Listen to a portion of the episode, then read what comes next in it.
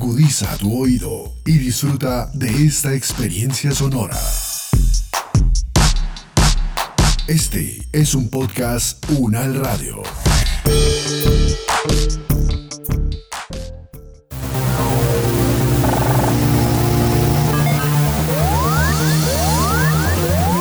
Siete días en el mundo.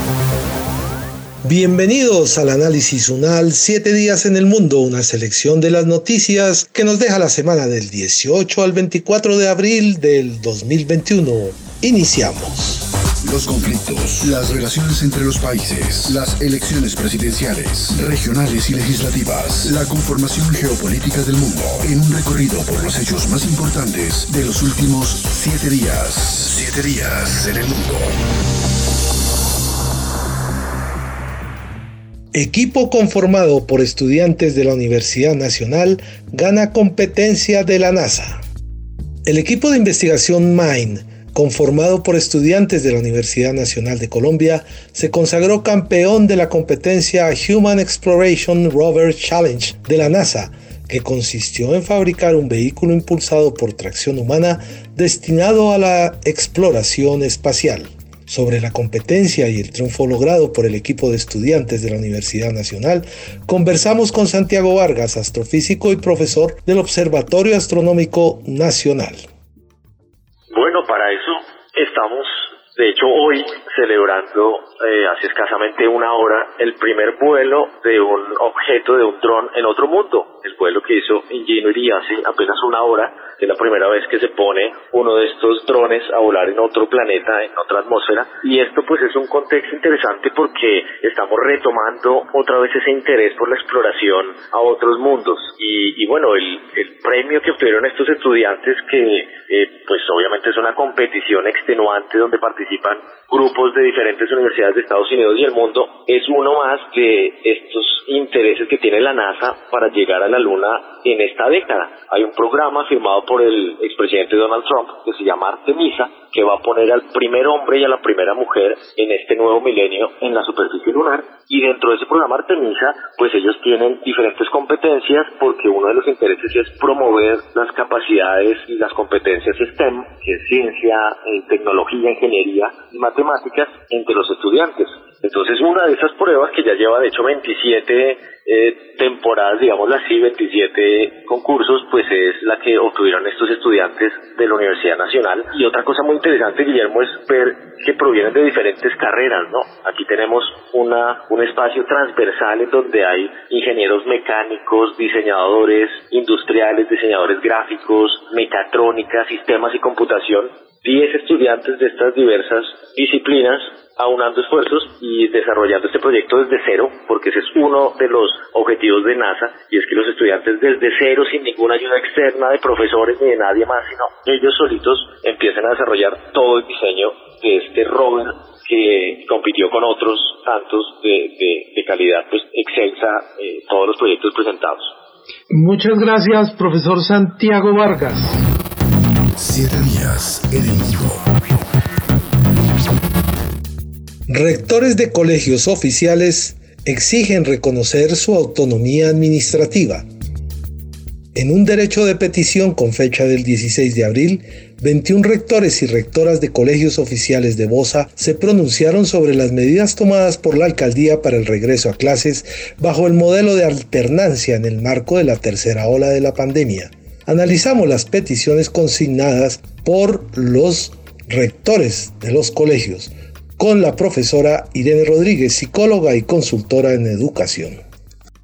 Bueno, estamos en el escenario de la política educativa, que es poner el servicio al servicio de la comunidad el poder y el conocimiento. Entonces, la política educativa tiene que plantearse en este momento la garantía del derecho, la prestación del servicio y las condiciones óptimas para garantizar el aprendizaje en unos sujetos de derecho que no podemos olvidar que niños y niñas y jóvenes son sujetos preferentes y prevalentes del derecho, en este caso del derecho a la vida y el derecho a la educación. Ambos, el derecho a la educación y el derecho a la vida, son derechos fundamentales que no se pueden separar, o sea, eh, hemos estado como en una tensión desde la pandemia entre la economía y la salud y entre la educación y la salud. Eh, hemos visto el aprendizaje que nos ha dejado este año de crisis de la pandemia, es que no se pueden separar ninguna de las dos vidas, o sea, no es salud sin trabajo y sin comida y tampoco es salud sin educación, sin acceso a, a las interacciones y sin acceso al aprendizaje y a la condición básica que tiene todo niño para poder desarrollar su identidad, que es acceder a la educación. No solo la educación eh, presencial o no solamente la educación mediada por un maestro, sino todo un ambiente que lo rodea que le garantice que va haciendo desarrollos y va accediendo al aprendizaje y a las interacciones. Entonces estamos en una tensión entre la garantía de un derecho y los prestadores del servicio, que son las instituciones. Las instituciones están exigiendo unas garantías para poder prestar el servicio y la alcaldía está tomando decisiones que son de su competencia, o sea, dar directrices, dar eh, las orientaciones, porque la alcaldesa tiene, en este caso, la responsabilidad mayor del bien colectivo o el bien común que es Bogotá. Entonces, yo diría que los rectores están en el ejercicio de sus competencias y la alcaldesa tiene la, eh, el poder de decidir, eh, posiblemente convocando esa asamblea, escuchando a los rectores, pero es la que tiene la responsabilidad mayor de las decisiones que se tomen en la ciudad. No se podría pensar en que las plantas físicas o los rectores son sujetos autónomos y que solo deciden por lo que los recomiende el gobierno escolar o lo que decidan los maestros, que son unos adultos que están en este momento definiendo si su riesgo es grande o mayor que el derecho que los niños tienen de volver a la presencialidad. Entonces, es un tema de una enorme tensión política que posiblemente se resolverá con eh, cuarentenas y confinamientos como los que venimos eh, enfrentando, eh, alternancias de confinamientos totales con parciales, pero no podemos perder de vista en todo esto el gran daño y el gran efecto que está causando la ausencia de interacciones, ni siquiera estoy acusando a la virtualidad, la ausencia de interacciones y la pérdida de la posibilidad de encuentro y movimiento de los niños. Eso es de, una gravedad enorme y va a dejar lesiones muy grandes eh, casi equivalentes a las de la salud, la va a dejar en la psicología y en la formación de los niños. Profesora Irene Rodríguez, psicóloga y consultora en educación, muchas gracias por estar en Análisis UNAR. Saber para interpretar. Muere el presidente de Chad, Idris Deby Itno, mientras visitaba a sus tropas en terreno de conflicto. Itno, quien estuvo en el poder por 30 años y acababa de ser reelegido para un sexto mandato, falleció ayer tras resultar herido en el frente de guerra el pasado fin de semana. Sobre la muerte del presidente y el conflicto en la frontera del país africano, hablamos con Rafael Antonio Díaz, profesor de la Universidad Javeriana y la Universidad Nacional. esto quiere decir que Idris Deby em, llevaba, como, como ustedes lo señalan, ya 31 años en, el poder, con, con, un problema que me, o bueno, con varios problemas centrales. Eh, desde eh, desde la llegada al poder de al poder de Idris Deby en 1990 y es eh, digamos eh, haber eh, haber continuado eh, apoyando, digamos, de, de, manera incluso personal, eh, una serie de, de prácticas corruptas en, el, en, el, sistema chadiano y un proceso de, de continuidad en la persecución a los a los líderes eh, particularmente de la de la de la etnia Sagawa en el en el norte y fue violando sistemáticamente la constitución para ir ir ampliando sus sus periodos eh, eh, presidenciales. Entonces eh, con todo este panorama también hay que hay que señalar que Idris Deby se, se convirtió en la punta de lanza de la defensa de los intereses de Francia eh, y ahora de, China en el Chad, sobre todo em, eh, a raíz de la, de la, del inicio de la, de la explotación del petróleo en 2001 y de otros eh, recursos naturales. Entonces también en el Chad hay una hay una lucha, hay una lucha por eh, la por la disponibilidad, digamos, de los recursos eh, naturales. Eh, hay otro elemento, Jairo, y es que ahorita se, se me escapa el nombre, por aquí lo tenía. Uno de los líderes rebeldes acusa a Idris Deby de haber asesinado a su madre y a su hija. Entonces, pues todo este todo este recorrido de, de, de Idris Deby a lo largo de estos 31 años eh, y como puntal, digamos, de, de este régimen político eh, militar, eh, ha ido incrementando las, eh, no solamente el surgimiento cada vez más de grupos eh, rebeldes, sino una pérdida indudablemente de, legitimidad política del, del régimen. Profesor Rafael Antonio Díaz, muchas gracias por acompañarnos en el análisis UNAL. Siete días en el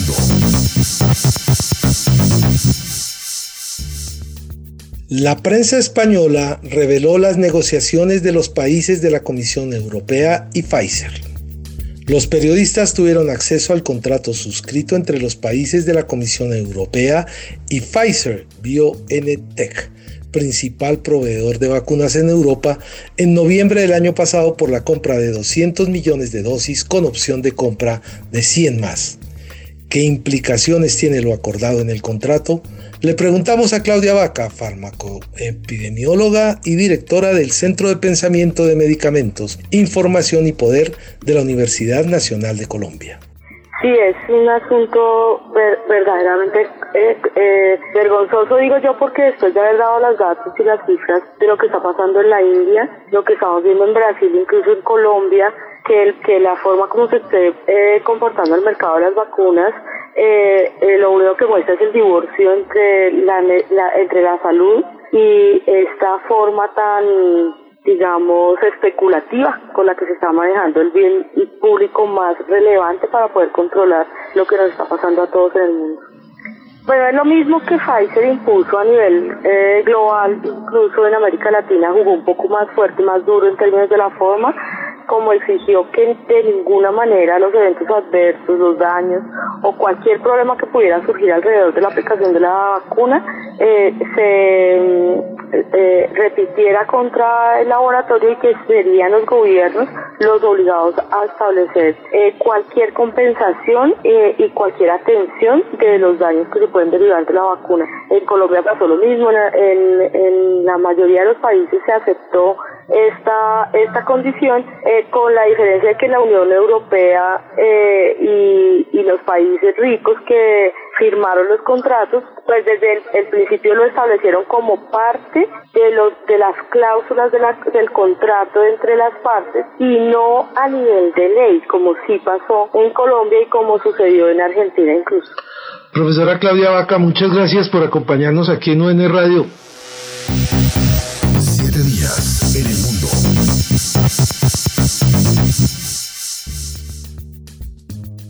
Israel con uso moderado de tapabocas y a punto de volver a la normalidad.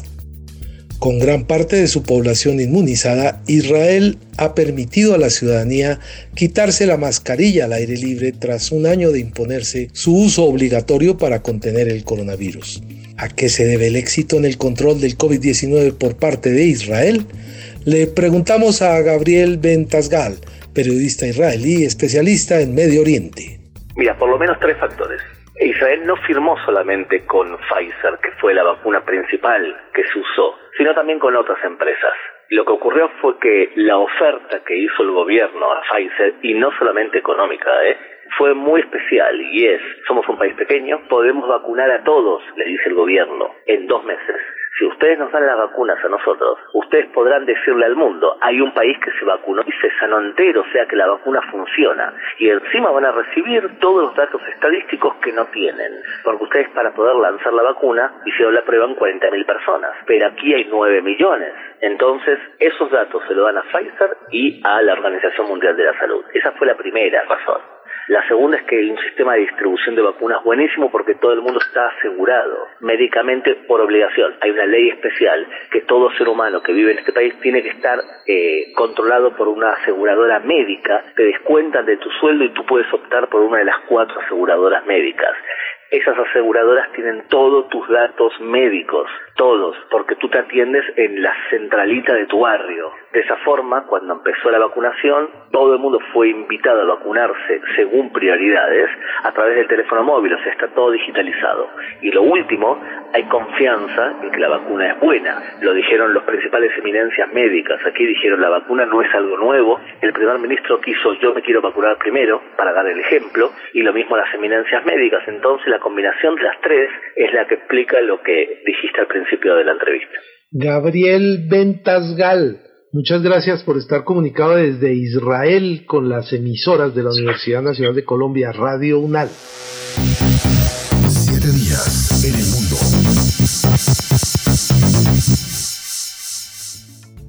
Hasta aquí el recuento de algunas de las noticias que nos dejó esta semana. Los dejamos con la ventana del internacionalista del profesor Andrés Morano y su reflexión de hoy, casi para obtener medalla de oro por su análisis.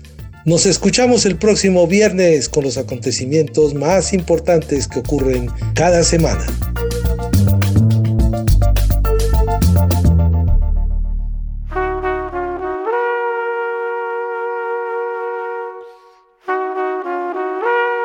Esta es la ventana del internacionalista, un lugar para mirar lo que pasa en el mundo y ver el mundo pasar.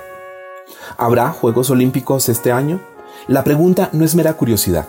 El año 2020 podrá pasar a la historia con muchos nombres. El año de la pandemia, el año del confinamiento o simplemente el año que no fue. Y no fue porque la disrupción provocada por la COVID-19 obligó a aplazar e incluso a cancelar definitivamente los planes y las expectativas de muchas personas alrededor del mundo. Y, por ejemplo, como consecuencia de la situación sanitaria global, fue preciso posponer varios eventos internacionales, algunos de los cuales por su propia naturaleza es imposible virtualizar. No todo se resuelve a punta de Zoom, de Webex o Teams, e incluso cuando parece que así es, el uso de estas plataformas, ya sea para la educación remota, para los negocios, la vida cultural o para los contactos diplomáticos, quizás solo sea un magro, aunque valioso consuelo.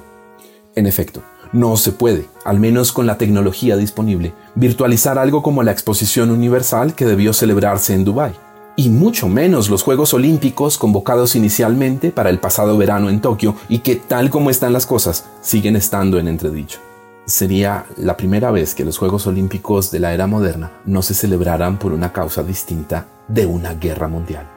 El Comité Olímpico Internacional y el gobierno japonés siguen afirmando que las justas deportivas se abrirán el próximo 23 de julio, aunque eso sí, a puerta cerrada, sin público alguno, en una especie de burbuja olímpicamente aislada de todo lo demás. Pero a estas alturas Solo los ludópatas más arriesgados mantendrían la apuesta de que en ese momento será efectivamente posible reunir a los más de 10.000 atletas convocados al certamen, para cuya realización los japoneses han destinado más de 12 mil millones de dólares. Una inversión que, en cualquier caso, apunta a pérdida sin ingresos por boletería, sin el masivo patrocinio habitual, por no hablar de los ingresos adicionales que estos megaeventos generan usualmente en el sector del turismo y la hostelería y en muchos otros ámbitos de la economía, que son, más allá del espíritu olímpico, una de las principales justificaciones para su realización y que en estas condiciones no se verán por ningún lado. Con un nuevo pico de la pandemia, que en algunos lugares es el tercero y otros el cuarto, y nuevos cierres de la movilidad internacional, los primeros en recelar de la realización de los Juegos son los propios japoneses, la mayoría de los cuales, como el escribiente del cuento de Herman Melville, simplemente preferiría no hacerlos.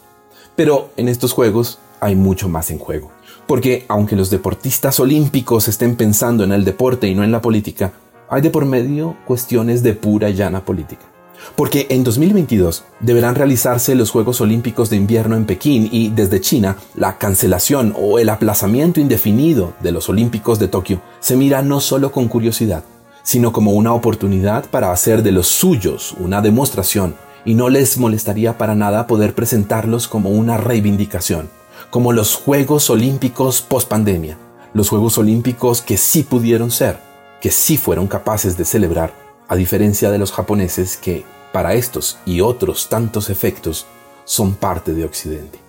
Y porque precisamente en Occidente Ya suenan algunas voces que llaman a boicotear los Juegos chinos como forma de protesta por los graves abusos y violaciones de derechos humanos en la provincia de Xinjiang. Unas voces a las que Pekín ya ha advertido que dará su más robusta respuesta.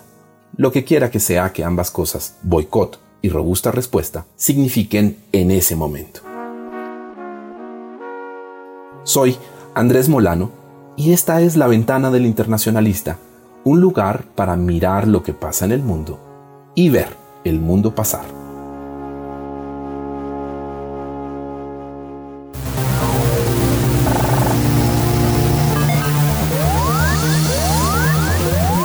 Siete días en el mundo.